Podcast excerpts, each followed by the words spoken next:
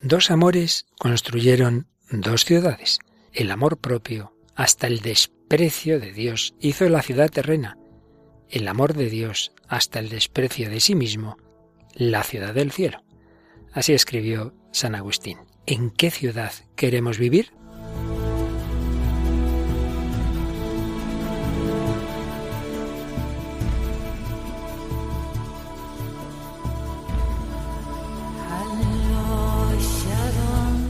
El hombre de hoy y Dios, con el padre Luis Fernando de Prada. Un cordialísimo saludo, muy querida familia de Radio María en España, Nicaragua, Venezuela, Paraguay, bueno, tantos países que nos siguen también a través de Internet, tantas personas que a través del milagro de la técnica pueden seguir los programas de Radio María en el mundo entero. El hombre de hoy y Dios, el hombre en cualquier lugar del mundo y Dios, que es Padre de todos, queremos pedirle que nos ayude a entrar en su corazón desde nuestro corazón.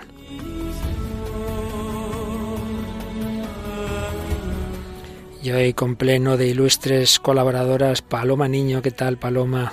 Un saludo para Luis Fernando, un saludo a todos los oyentes. Pues nada, contenta de estar en el programa. Y tenemos hoy obra literaria, gracias a que nos acompaña Mónica del Álamo. ¿Qué tal, Moni? Hola, padre, muy bien, muy contenta también. Y nos traes una de hace tres o cuatro años, creo que es la obra. Sí, de antes de ayer. el burlador de Sevilla, de Tirso de Molina. O sea, que hace ya unos cuantos siglos, pero el hombre en lo esencial es siempre el mismo, ¿verdad? Exacto. En cambio, Paloma, que es una chica muy moderna, nos trae películas y canciones recientes, ¿verdad, Paloma? Sí, traemos canciones actuales. Hoy vamos a escuchar la canción Soberbia del grupo Transfer y algunos cortes de la película Seven. La película Seven, siete, siete pecados capitales, y luego nuestra canción cristiana es de nuestro querido padre Gonzalo Mazarrasa, aunque cantada por la fraternidad seglar en el corazón de Cristo. Pero antes de entrar en todo esto, como siempre, una alusión, agradecimiento a los correos. Por ejemplo, nos preguntaban por el tema del podcast. Si eh, este programa, como la mayoría de los de Radio María suben al podcast, pero no todo lo rápido que quisiéramos, porque es que lo que siempre decimos, esta es una radio de voluntarios y no podemos subir todos los programas inmediatamente. Normalmente en un par de días los tenéis ya en el podcast, que desde luego es un invento estupendo, porque en cuántas ocasiones uno no puede escuchar los programas a la hora en que, le gustaría, en que se emiten. Bueno, pero siempre tenéis esa posibilidad de escucharlos en directo online o de, o sea, en directo quiero decir en el momento en que uno entra, ¿verdad?, en la página web o de descargarlos, ¿no es así, Paloma? Sí, se puede escuchar ahí directamente o descargarlos y ya pues los tienes en el teléfono, en el ordenador para escucharlo pues cuando, cuando quiera. También nos preguntaba Alejandro Solorzano, dice que nos había escuchado desde Radio María Nicaragua y que le ha encantado el programa, que va a seguir en contacto, pero que también eh, le gustaría conocer otros programas.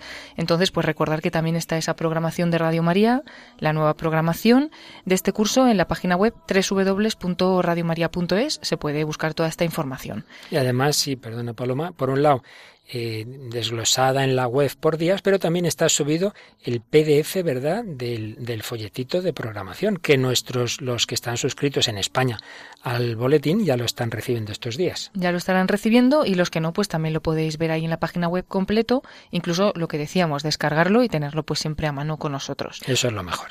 Y luego pues recibimos saludos, por ejemplo, desde Tenerife, que le encanta el programa, Lali González. Juan García Lorenzo nos dice que también de nuevo nos ha escuchado y que se incorpora desde Murcia, que aprende mucho y que se encuentra también en esa gracia de ser restaurado por Dios. Y luego, pues Mónica nos, nos contaba el otro día que una tía suya, que está un poco enfermilla, ¿verdad?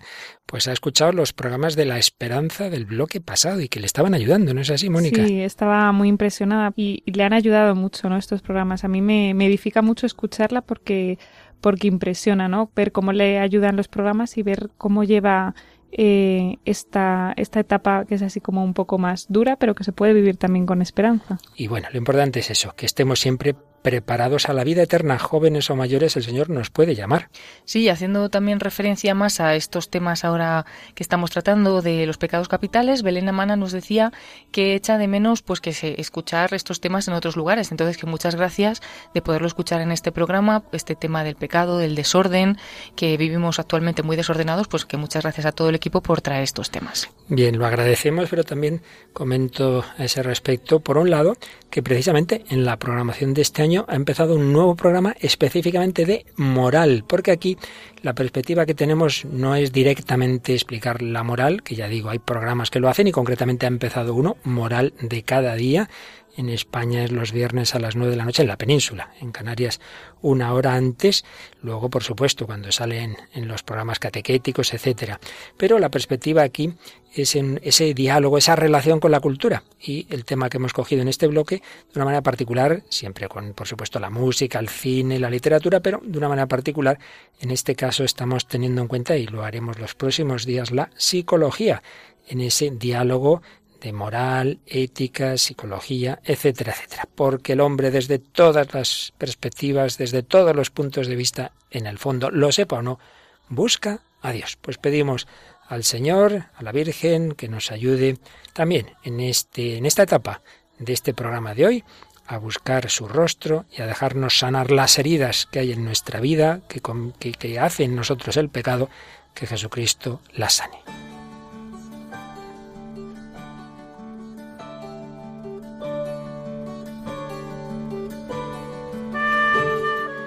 Si una de las frases más famosas de San Agustín la hemos recordado ya en programas anteriores, es la de nos hiciste, Señor, para ti, nuestro corazón está inquieto hasta que descanse en ti.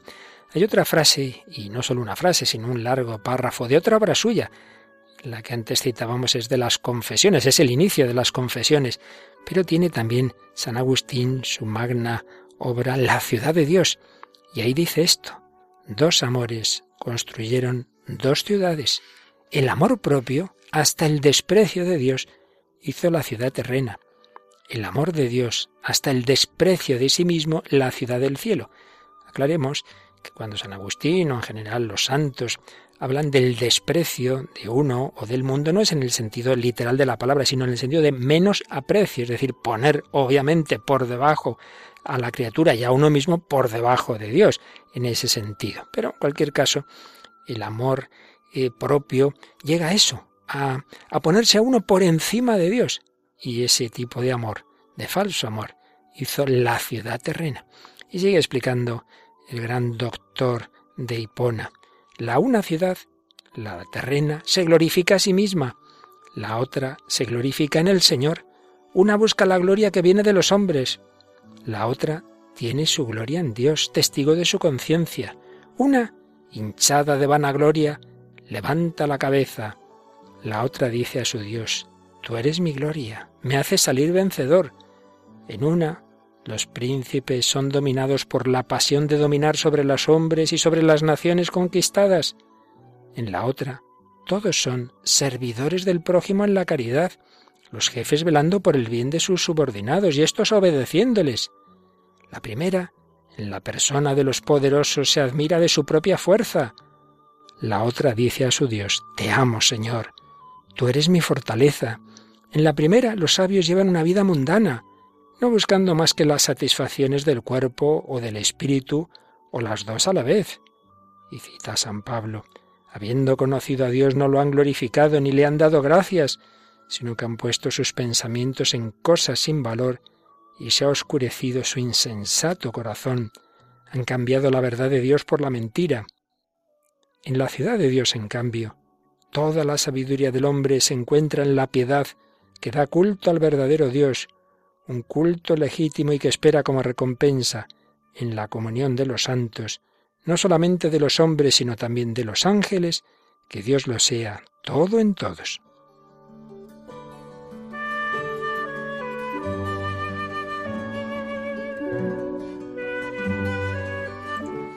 Pues sí, dos estilos de vida completamente distintos, obviamente aquí esquematizados en la vida real. Muchas veces todo se mezcla y nosotros mismos hay veces que nos dejamos llevar del Espíritu Santo y ponemos al Señor en el centro de nuestra vida, otras veces al revés. Pero San Agustín expresa así esa lucha interior que llevamos los hombres y las sociedades de una manera bastante similar. San Ignacio de Loyola, bastantes siglos después, hablaría de las dos banderas, y nos mostraría cómo en el mundo hay una gran guerra. Por un lado está Jesucristo, sus apóstoles, la Virgen, todos aquellos a los que nos llama a colaborar y a extender su doctrina. Enfrente está Satanás, pero lo que ahora nos interesa es que, según San Ignacio, cuando Satanás quiere apartarnos del camino del Evangelio, pues suele eh, tentar con unos pasos donde siempre está la codicia, donde está la vanidad, pero sobre todo donde lo que le interesa es llevarnos a la soberbia, porque dice, una vez que uno está ya instalado en la soberbia, de ahí ya viene todo lo demás, todos los vicios. Y por el contrario, la bandera de Cristo, por los caminos de la pobreza, de la humillación, quiere llevarnos a la humildad y de la humildad a todas las virtudes. Sin duda, es el pecado capital de los pecados capitales, es la raíz de todo el mal, la soberbia es lo que nos lleva a nuestra ruina. Por el contrario, la humildad, la fe nos llevan al amor, al amor a Dios y el amor al prójimo. Soberbia y egoísmo, yo, yo, yo, después yo y luego también yo.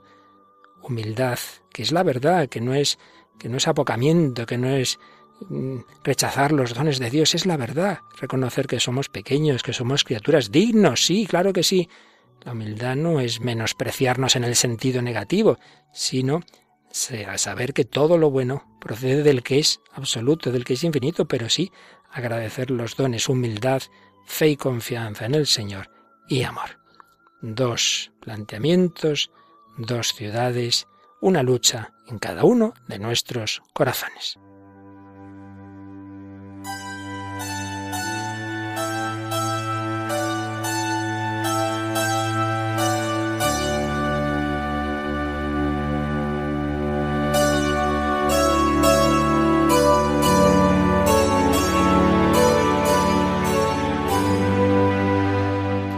Pues aquí estamos, queridos amigos, en Radio María, en El Hombre de Hoy Dios, servidor Padre Luis Fernando de Prada con Paloma Niño y Mónica del Álamo, en este bloque del programa en que estamos viendo cómo llamados a la santidad, llamados a la madurez, a la felicidad, como imagen y semejanza de Dios, con la gracia de Dios que nos diviniza, pero por otro lado, heridos por el pecado, el pecado original y los demás pecados, y particularmente esos pecados que son fuente de otros que llamamos los pecados capitales, pues ahí estamos, en esa lucha.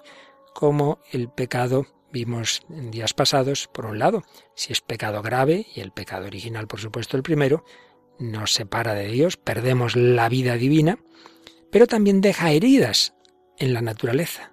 La misma naturaleza que había sido creada por Dios con dones muy grandes, queda herida. Y eso muchas veces provoca incluso problemas psicológicos. Por eso en este bloque estamos haciendo una relación también con la psicología. Recordábamos en días pasados también, intento resumir lo que hemos visto, que Dios ha creado al hombre como es natural, bien hecho, con unos dinamismos, con unas tendencias. El hombre tiende a la felicidad, a la plenitud, también tiende de una manera instintiva a su propia conservación. Tenemos ese instinto de conservación nosotros, los animales, todos los seres vivos.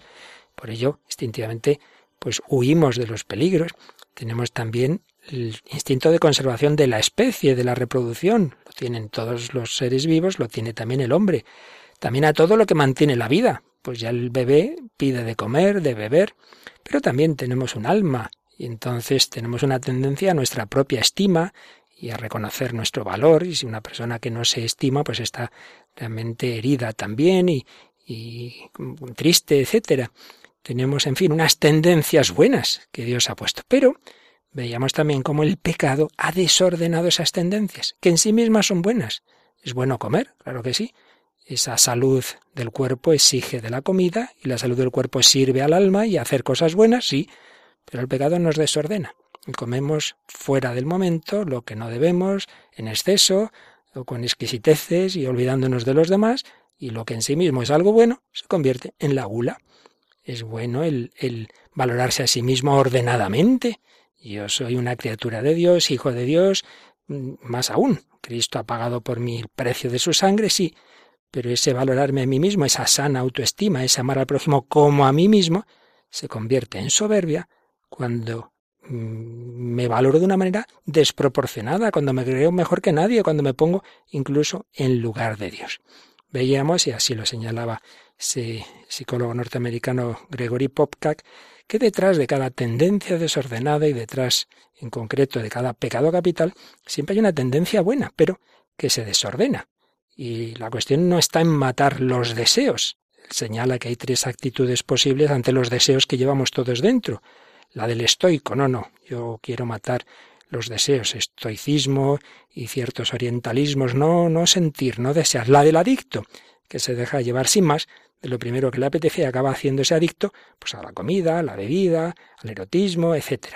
Y la del místico, la de aquel que va a lo más hondo de sus deseos. Pero frente a eso tenemos que las tendencias y los deseos desordenados se convierten en esos pecados capitales. Veíamos cómo los santos padres pues ya profundizaron, intentaron un poquito ordenar lo que algunos llamaban los ocho malos pensamientos, concretamente Evagrio Póntico, y, y, es la primera, digamos, clasificación de esas tendencias malas. Él empezaba por los más corporales, la gula, la fornicación, la avaricia, la tristeza, luego la cólera, la acedia y finalmente la vanagloria y el orgullo.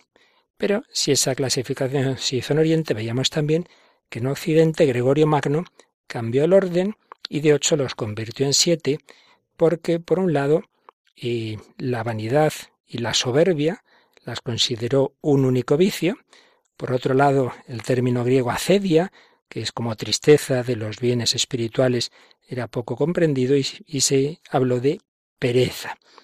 También la tristeza, sobre todo en un grado pues especialmente perverso, se manifiesta cuando nos entristecemos del éxito del prójimo y por eso pues se habló de envidia.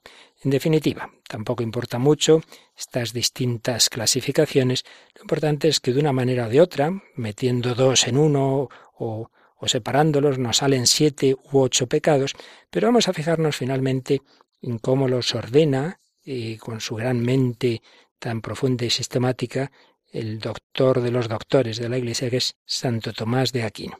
Santo Tomás pone la soberbia no como un pecado capital más, sino como la raíz de la que proceden todos los demás vicios, la soberbia. Y en cambio deja la vanagloria o vanidad como ya una versión más light, diríamos hoy día, de la soberbia, que ya sería uno de esos siete pecados capitales. Por tanto, para él está en primer lugar la soberbia como la raíz de todos los demás.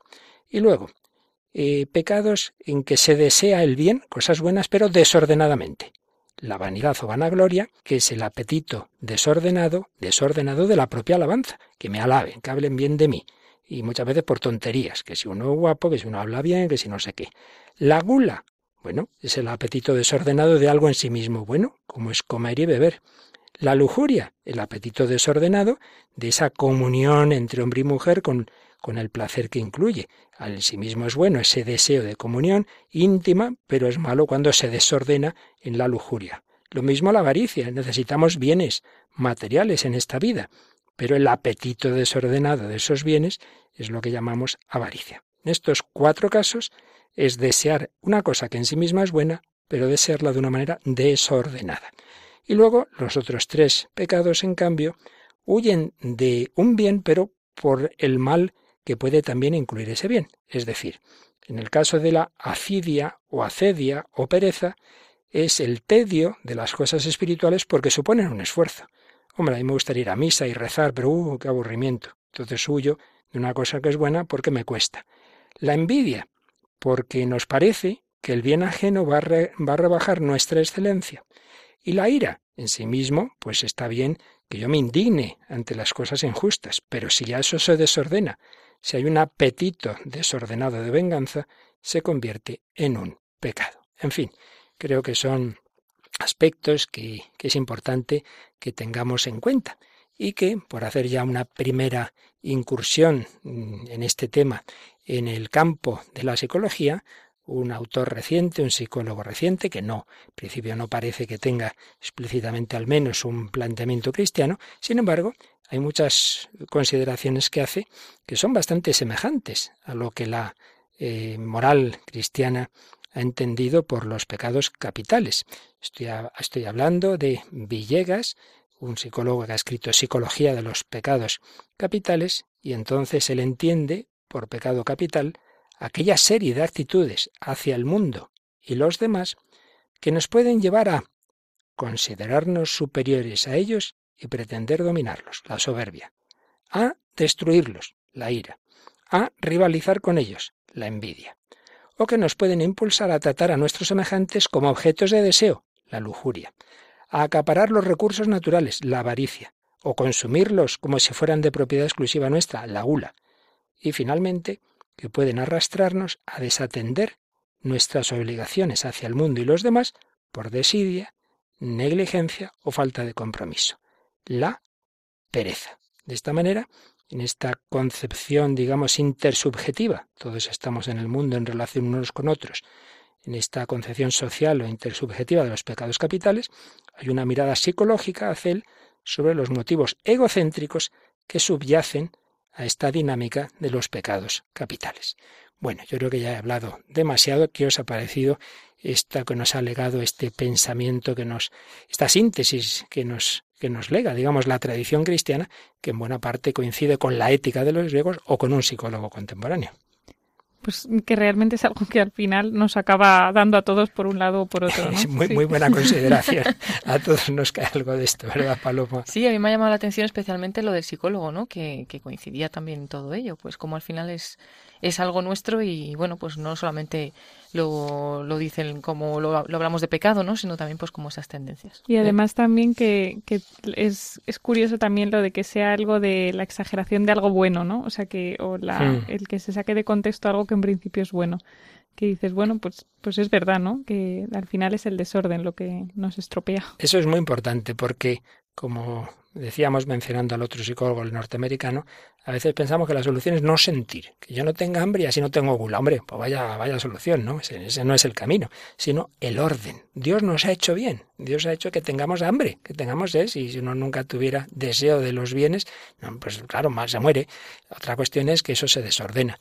Por ello es muy importante educar bien haciendo ver que tenemos tendencias buenas que Dios ha puesto, pero que hay que tener cuidado porque luego está el pecado, las estructuras de pecado, el ambiente, en fin, todo esto que aparece en tantos sitios. Bueno, si los siete pecados capitales aparecen siete u ocho, ya hemos dicho que se pueden ordenar de distintas formas o nueve, en fin, esto ya tampoco tiene mucha importancia porque lo importante es el concepto, no las palabras, si aparece en la literatura, aparece en la psicología, aparece en la filosofía, eh, aparece también en el cine. Vamos a escuchar un, primer fragmento de, de, qué película, Paloma. De la película Seven, película estadounidense del año 1995, de suspense y terror, que está protagonizada por Brad Pitt y Morgan Freeman y bueno, pues la sinopsis vendría a ser que el veterano teniente Somerset, que es Morgan Freeman, del Departamento de Homicidios, está a punto de jubilarse y va a ser reemplazado por un ambicioso y un impulsivo detective, David Mills, que es Brad Pitt, y ambos tienen que colaborar en resolver una serie de asesinatos cometidos por un psicópata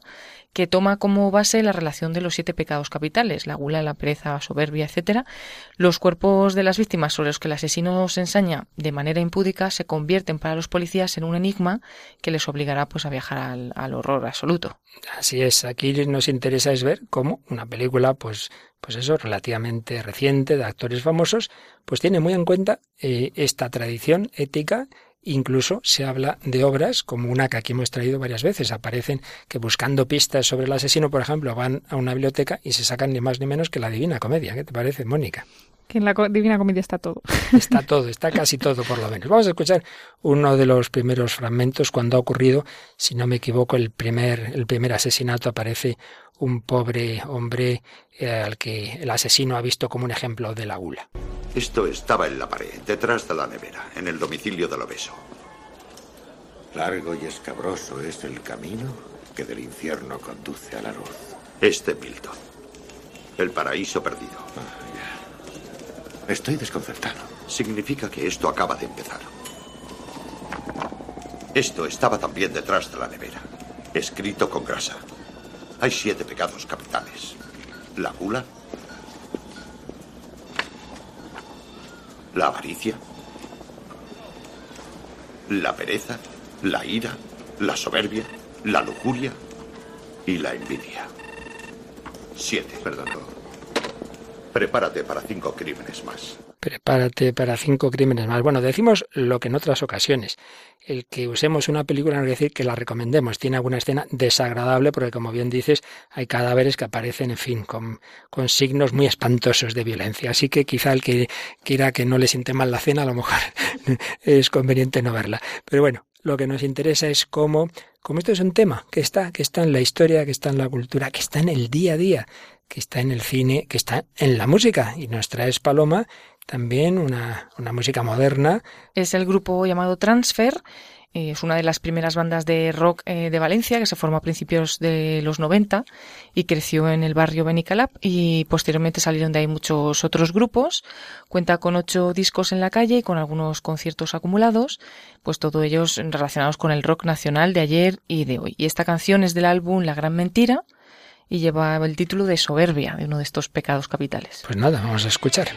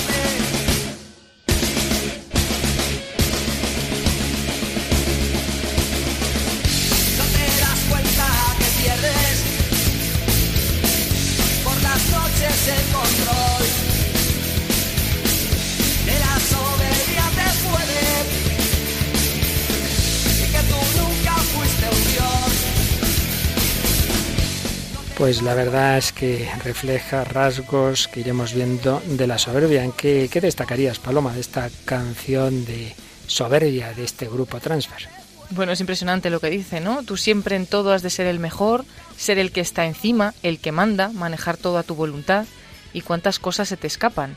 No escuchas a nadie, todo te da igual, tu orgullo siempre delante, Solo te mueves por comodidad, pero bien que sabes quejarte. Madre mía, como decía Mónica, nos dan por todos lados. Bien que sabes quejarte, cuántas veces nos pasa. Pero fíjate, la soberbia te puede... Tú nunca fuiste un dios. Tú nunca fuiste un dios. Al final, la soberbia uno es que quiere creerse que es dios y nunca lo somos.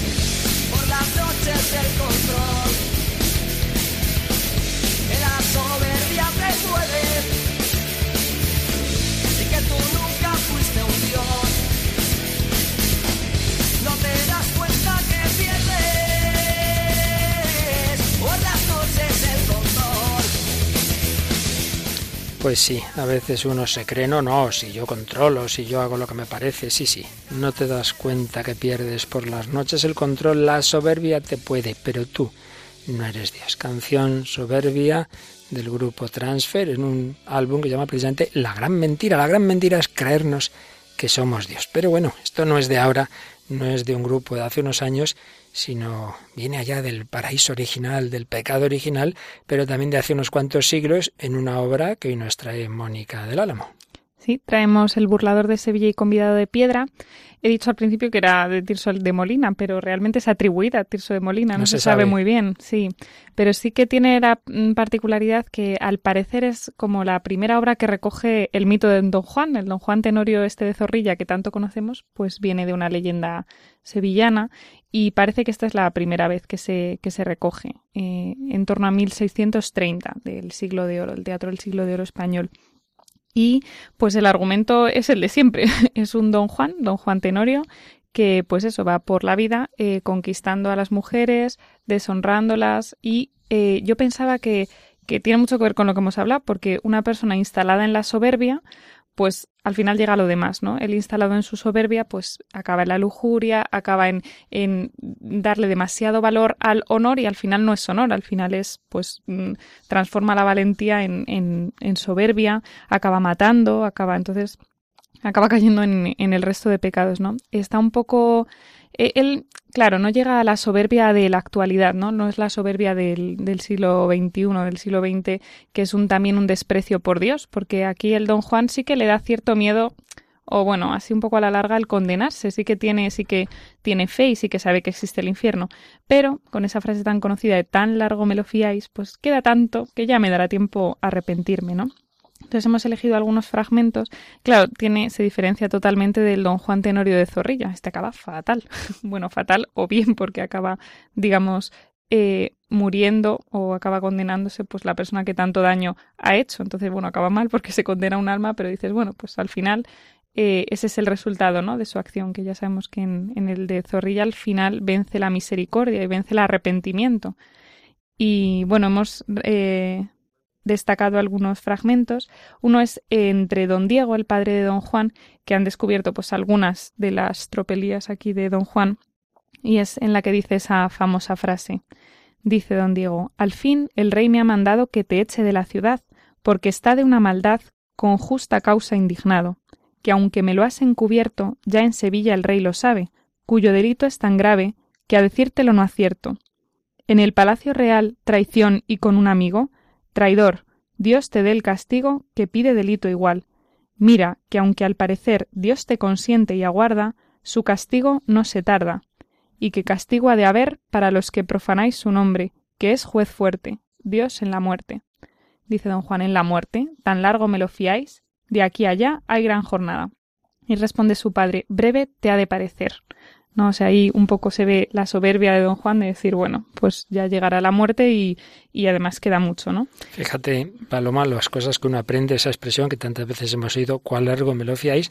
¿Dónde está? En ese hacer alusión, oye, que te va a llegar la muerte. ¿Cuál largo me lo fiáis? No es así. Lo estábamos comentando pues todos tenemos casos recientes de personas que un día las veías tan tranquilas y al día siguiente un accidente de un tipo o de otro, ¿verdad? La muerte nos llega a cualquier momento. Sí, a veces a lo mejor no, bueno, lo pensamos, lo decimos, pero no nos lo llegamos a creer, ¿no? Hasta que lo vemos con nuestros ojos, pero que, que es real, que no sabemos cuándo nadie te puede, el otro día veía yo también un vídeo que decía, nadie te puede asegurar ni dos semanas de vida, o sea que... Así es, y precisamente recuerdo una profesora de teología bíblica que tuve en Roma que nos decían que justamente el pecado original, la soberbia, seréis como Dios, pues lo que aparece como si fueran castigos de Dios en realidad es una manera de decir, de ponerte en la verdad. Tú que te crees Dios, ¿dónde se ve tu limitación? En que para trabajar tienes que pasarlo mal, ganarás el pan con el sudor de tu frente, el trabajo es creativo. Nos parece que somos como Dios. No, no. Dios crea de la nada, el hombre no.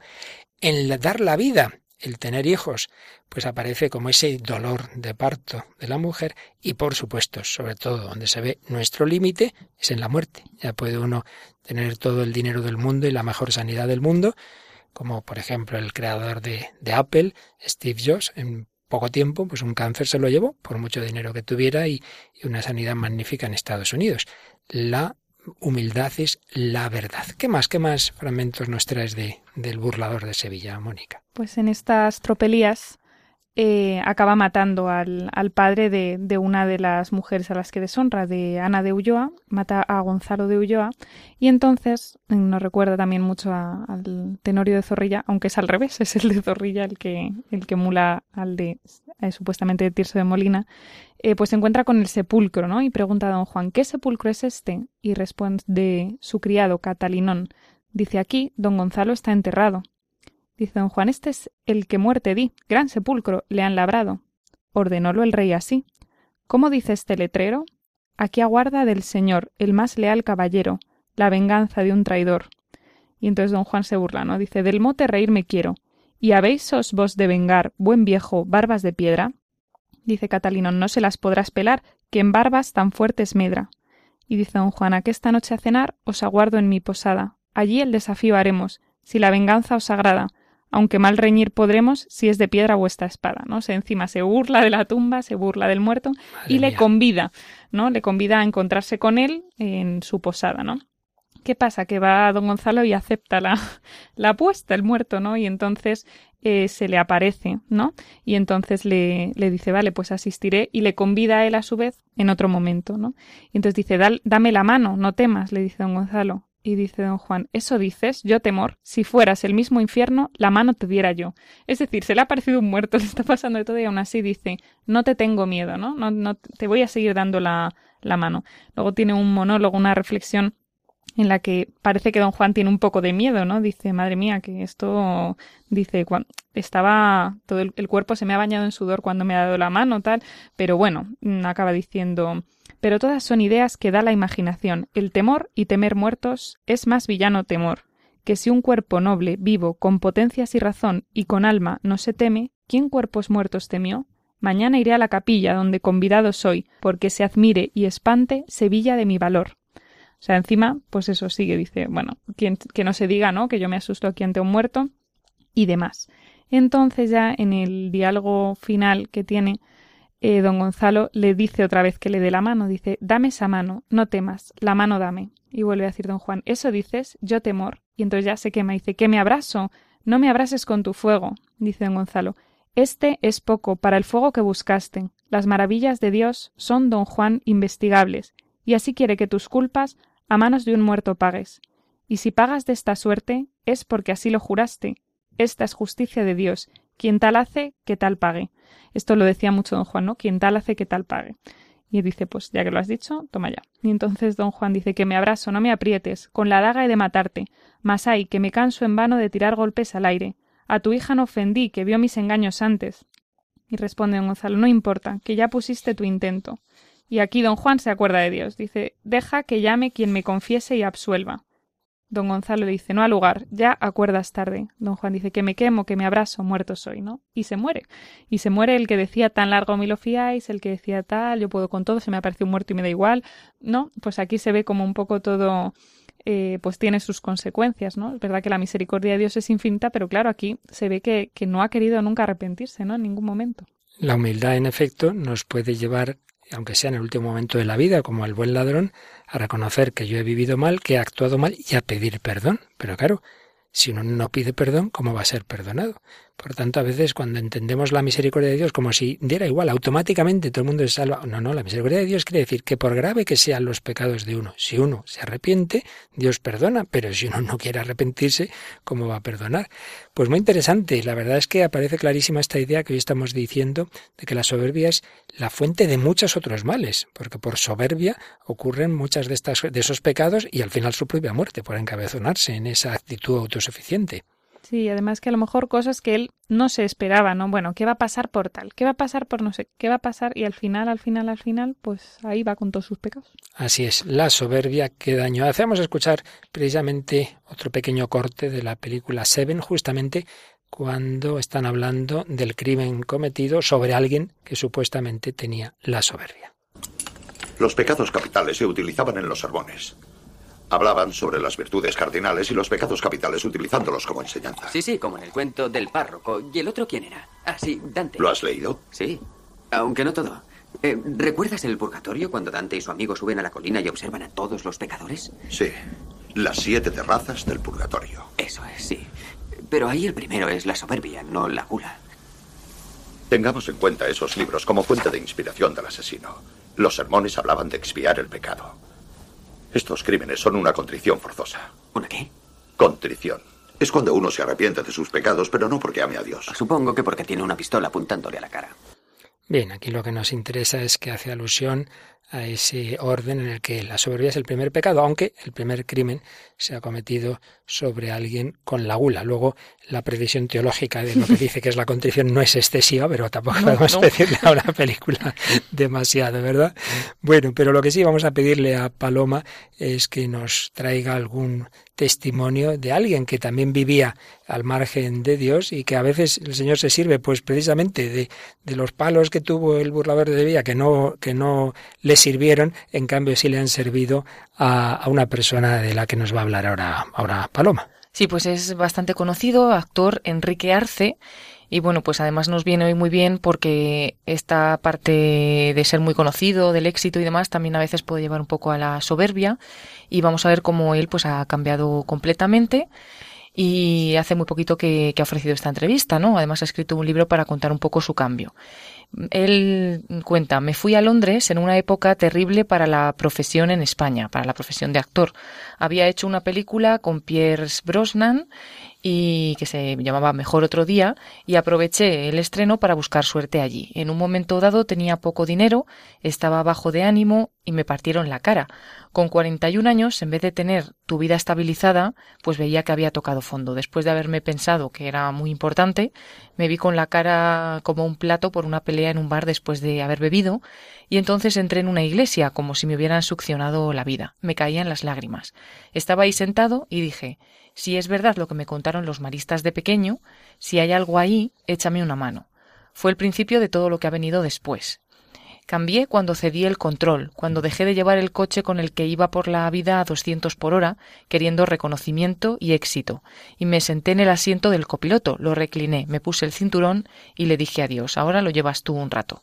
Todo desde entonces han sido bendiciones. Ese camino lo he experimentado también, eh, no solo de forma espiritual, sino de forma física en el camino de Santiago.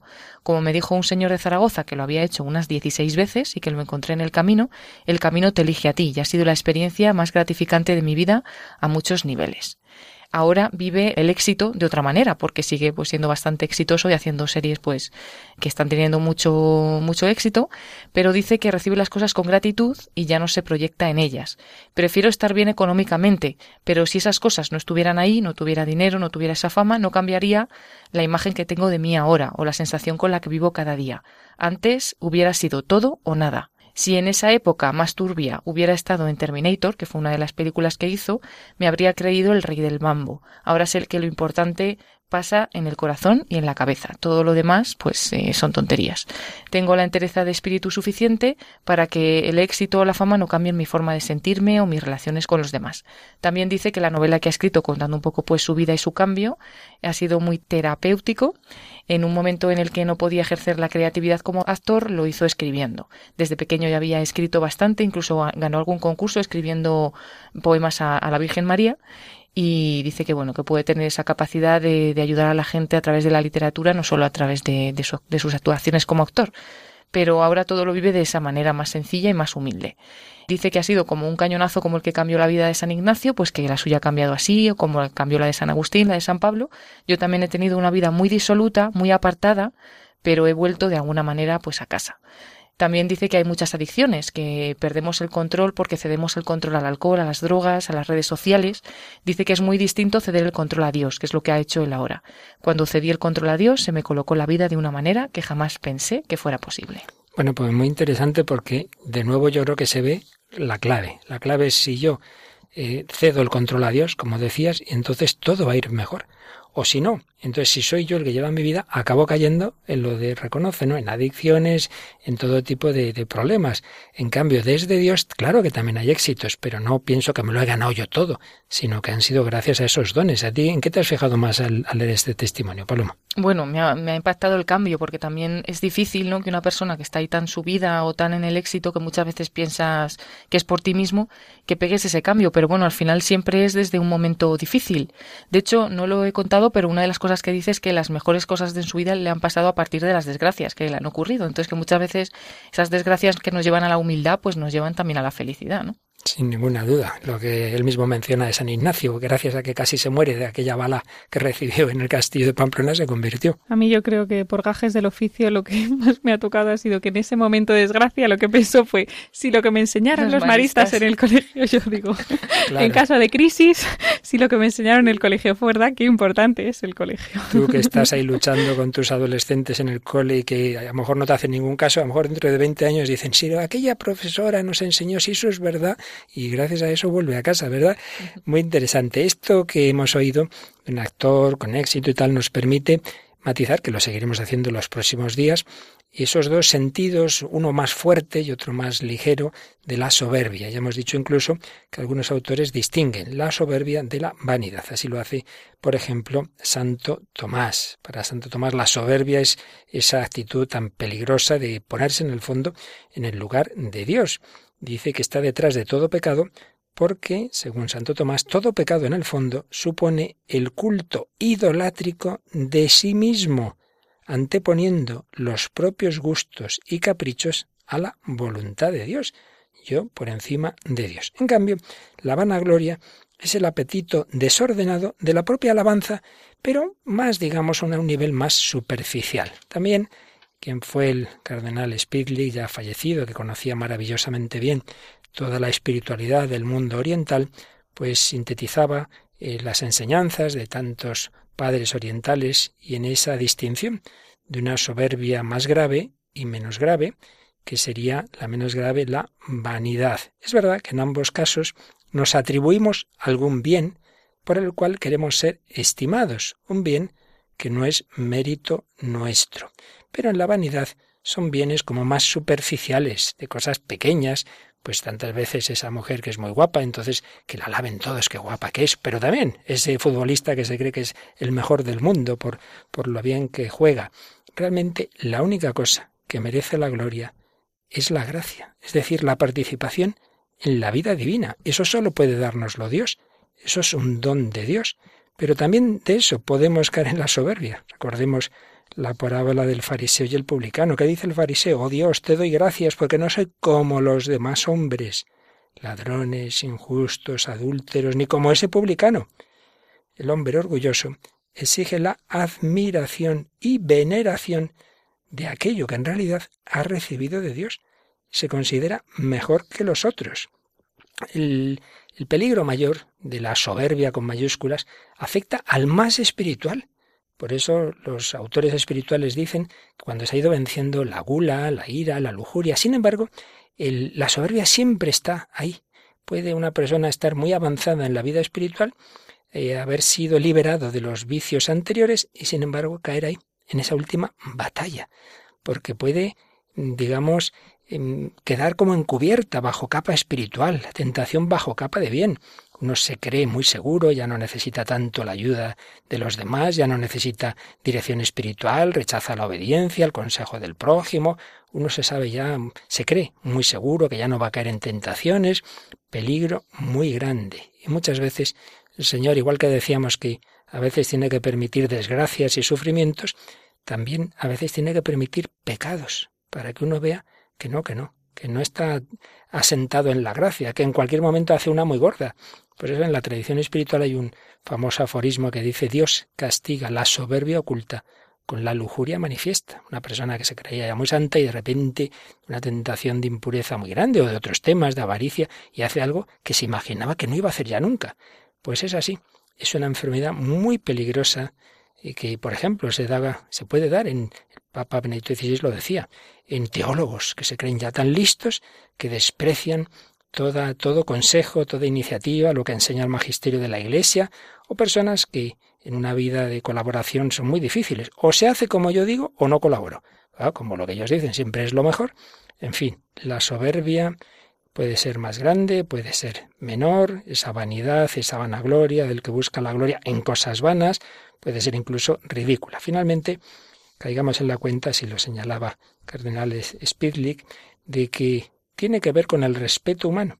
La vanidad conduce a la falta de, de, sinceridad y a ese respeto humano en el peor sentido, que puede llegar incluso a que para que me admiren, cometer unos vicios. Para ser alabado por pecadores, llegar a cometer pecados. No lo haría si no se supiera. Esto pasa. Hay quien cuenta historias que ha hecho cosas malísimas y es simplemente para eso, para que le alaben. Dios mío, la soberbia en un grado mayor o más suave como es la vanidad, a cuánto nos puede llevar. Seguiremos hablando de la soberbia, veremos su consideración psicológica, pero vamos a terminar pidiendo al Señor un corazón como el de Cristo, un corazón manso y humilde. Vamos a escuchar esa llamada que nos hace Jesús. Aprended de mí, que soy manso y humilde de corazón. Venid a mí. Venid a mí, todos los que estáis cansados. Venid a mí, los que os encontráis agobiados.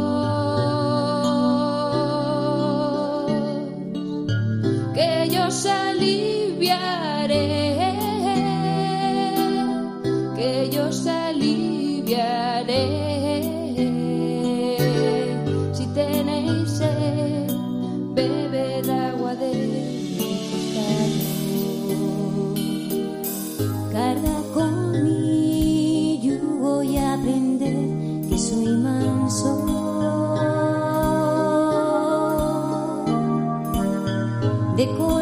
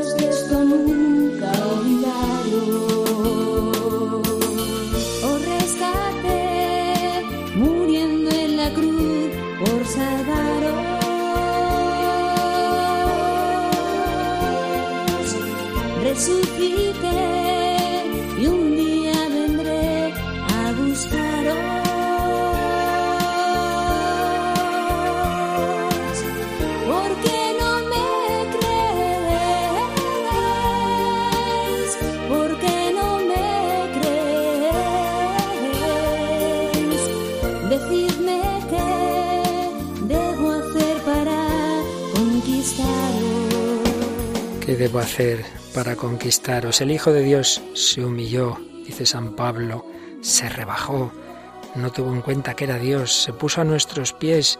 Por eso, el mejor remedio frente a la vanidad y la soberbia es contemplar a Cristo en la cruz, contemplar a Cristo lavándonos los pies, obedeciendo a sus padres en Nazaret, pero también a Pilato. Sí, Jesús, manso y humilde, haz nuestro corazón semejante al tuyo.